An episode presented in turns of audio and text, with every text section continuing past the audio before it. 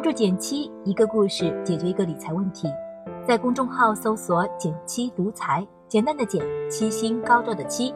关注后回复“电台”，十本电子书，请你免费看。作为一个典型的沪漂，我身边大多数同事朋友都是租房族。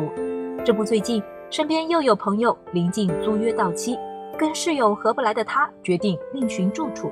买房不易，租房也难。尤其是对工资不高、预算有限的年轻人，到底如何租房不容易踩坑呢？跟室友相处有哪些秘诀呢？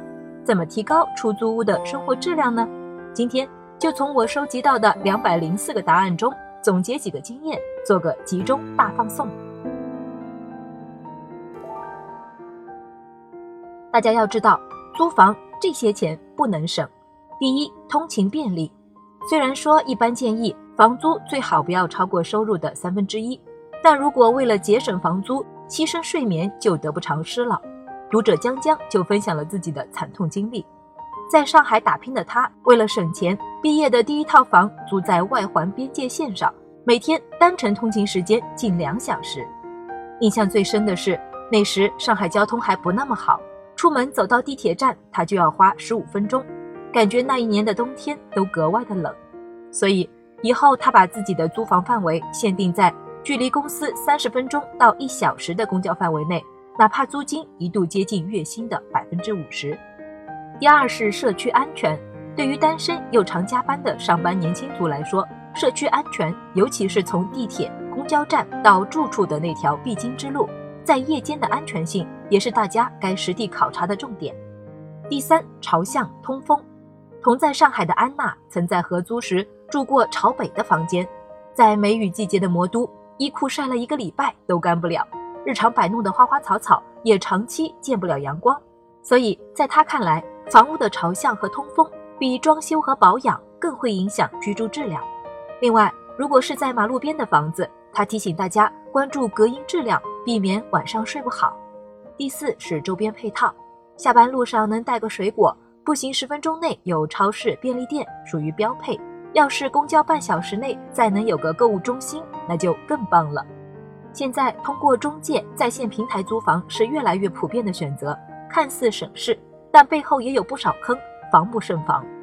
我们也把大家的血泪史总结了一下，希望能给后来者们提个醒。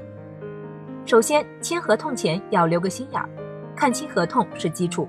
租房水电没缴纳，房屋内的物件都要在签字前确认。在北京的小伙伴石头。就分享了自己踩过的一个坑，说是曾租过一套商用房，水电费比民用贵了好几倍。后知后觉的他，直到一年后换地方了，才发现这个问题，感觉白花了好些钱。另外还要注意，一定要当面见一见房东，房东是否好相处，居住过程中遇到问题能否及时解决，建议当面聊一聊。同时要求对方提供产权等证明文件，避免摊上个二房东，各种三不管。最后呢，是别为装修支付溢价。信任大平台的小金，上半年租了一段时间某品牌的长租公寓，后来有持续头晕的症状，去医院检查了一下，竟然是轻度的甲醛中毒。所以，对于新装修的房子，反而应该多留个心眼儿。在此次问卷中，我们也征询了一下大家对合租的看法。反感合租的矛盾主要集中在室友个人卫生和生活习惯上。对于公共区域和电器使用常有纠纷，另外作息的差异也是彼此间的慢性折磨。读者 DC 提到，自己的室友太爱网购，以至于周末清早他总在帮忙收快递，连懒觉都睡不成。当然，硬币总有正反面，我们也收集到不少合租的温馨瞬间。关关说，去年自己因考研失利，忍不住崩溃大哭，两位室友们忙着给他送纸巾，不问原因的安慰了许久。所以，但凡有合租的同学，只要能做到小事上不计较，大事上不让步，相信不会吃亏太多。实在合不来，保持礼貌就好了。房子虽然是租来的，但生活不是。有时候给出租屋添一件小物，就能提高生活品质。我选了几个问卷里高频出现的租房好物，供大家参考一下。首先，第一呢就是绿植和花，为出租房添点色彩。也不难打理。第二呢是舒适的床垫，尤其对于经常加班、不常在家的朋友来说，睡眠质量更重要。第三是懒人沙发、三角靠背等等，营造一个周末读书追剧的懒散空间。第四呢是便携式投影仪，大屏幕追剧看综艺，搬家时候还方便携带。第五呢是小宠物，除了猫狗双全，金鱼、巴西龟、龙猫这类的小动物也很受单身租房者的欢迎，多些陪伴也多些牵挂。另外还有几个朋友提醒我，租房的另一个附加好处是让消费变得更理性了。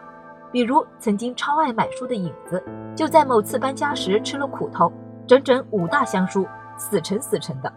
后来他只能通过送人、转卖等方式处理，如今用上电子阅读器，节省了不少空间。我身边有一位好友思琪也说，为了减轻搬家之苦，如今他在淘宝前总会三省吾身。这件衣服搬家时我会愿意带走吗？难怪现在他买起东西来克制很多。他说省下来的钱能租更好的房子，甚至考虑自己买房，算是租房带来的意外惊喜吧。好了，今天就到这里啦。右上角订阅电台，我知道明天还会遇见你。微信搜索并关注“减七独裁，记得回复“电台”，你真的会变有钱哦。